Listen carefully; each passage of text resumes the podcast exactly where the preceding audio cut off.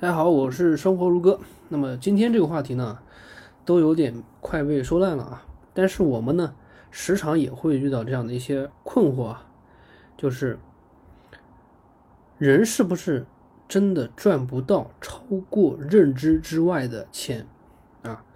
那么什么是认知呢？为什么它就如此的重要啊？为什么说如果说没有足够认知的人，天上就算掉下来钱，它也会迅速的亏回去？这里面有哪些合理的东西啊？首先回答第一个问题，就是什么是认知？那么用简单的一句话呢，就是接受外界输入给我们的信息，这些信息呢。然后我们会在大脑里面加工，形成我们思维上的那个最后的那个东西，就是认知的结果。我举一个最简单的例子，啊，就拿我们最常见的股票为例子。那么绝大部分人啊，最开始接触股票的时候呢，大部分人啊都是在大牛市的顶端入场。我相信在场的很多人身边也有。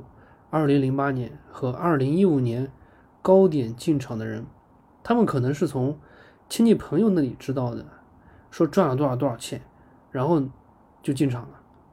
但你这个时候呢，对股市的认知是不全面的。你的认知是什么呢？你的认知仅仅是啊，股票知道这个股票能赚钱啊，其次股票呢，哎能让人暴富，哎股票价格快速上涨，让人快速赚钱。那么。基于这样的认知判断的结果，你会怎么做？你会把钱投进去，然后呢？因为你认知有缺陷，所以你很可能很快就会把钱亏光了，因为你是在股市的泡沫阶段进场的。然后呢，经历过这样的阶段，你的认知就会发生什么变化呢？就是哦，原来我不是只要买就能赚钱，亏钱的时候也是能让人倾家荡产的。原来股票的价格不是只会涨，也是会跌的。所以说呢，我们人的这个认知啊，它不是一成不变的，它是会随着我们接触的东西和事情越来越多，对这个认知呢就会有进一步的优化。接下来呢，我们回答第二个问题：为什么认知如此的重要？刚刚我们说了，就是。认知是吸收外界的信息之后，在大脑中形成的最后的那个东西。那么，如果说我们不去提高认知，会有什么样的结果呢？就好像大家以前听过的一个段子啊，就是说有一个放牛的孩子，当记者问他说：“将来你想要干什么的时候，他说放牛。”那么记者说：“有没有别的想做的？”他说：“娶个媳妇儿。”啊，生个孩子，教他放牛。这个故事呢，就生动的说明了，如果不提高认知的结果，就是你会陷入到你脑子里原有的思维结论。我们拿上面的股票做例子，如果说在牛市顶峰的时候，你没有进场，你在后期呢也没有去关注股票的这些东西，那你的认知呢就会停留在什么呢？就我刚才说那个阶段啊，就是股票能赚钱啊。然后股票的价格上涨能能够这个让人暴富，这样一种最最基本的认知上面，甚至可以说有点错误的认知上。那么如果说他未来某一天再次进场，同时呢还不提高认知，那么他就一定还会在下一个阶段亏光自己所有的钱。为什么呢？因为他的认知仅仅停留在股票能赚钱。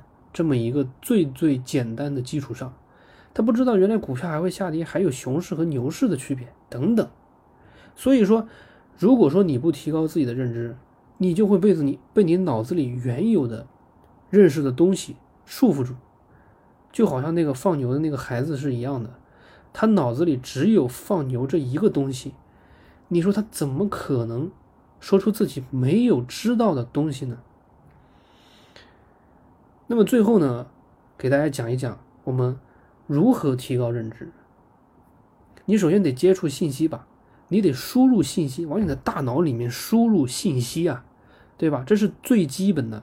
没有进入大脑的信息，怎么能够产生你的认知呢？读书就是最简单的一种提高认知的方法。接触的很多信息啊，很多提高自己的方法，那些非常有名的人、非常厉害的人，他们在书中都会写出来。大家在书中都会遇到。有句话说得好啊，百分之九十五以上的问题，其实在书中大家都能找到问题的解决办法。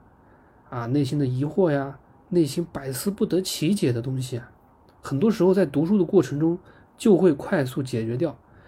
毕竟你的认知改变了，这个就是读书的作用。其次呢，就是去实践，去做，去做，去做。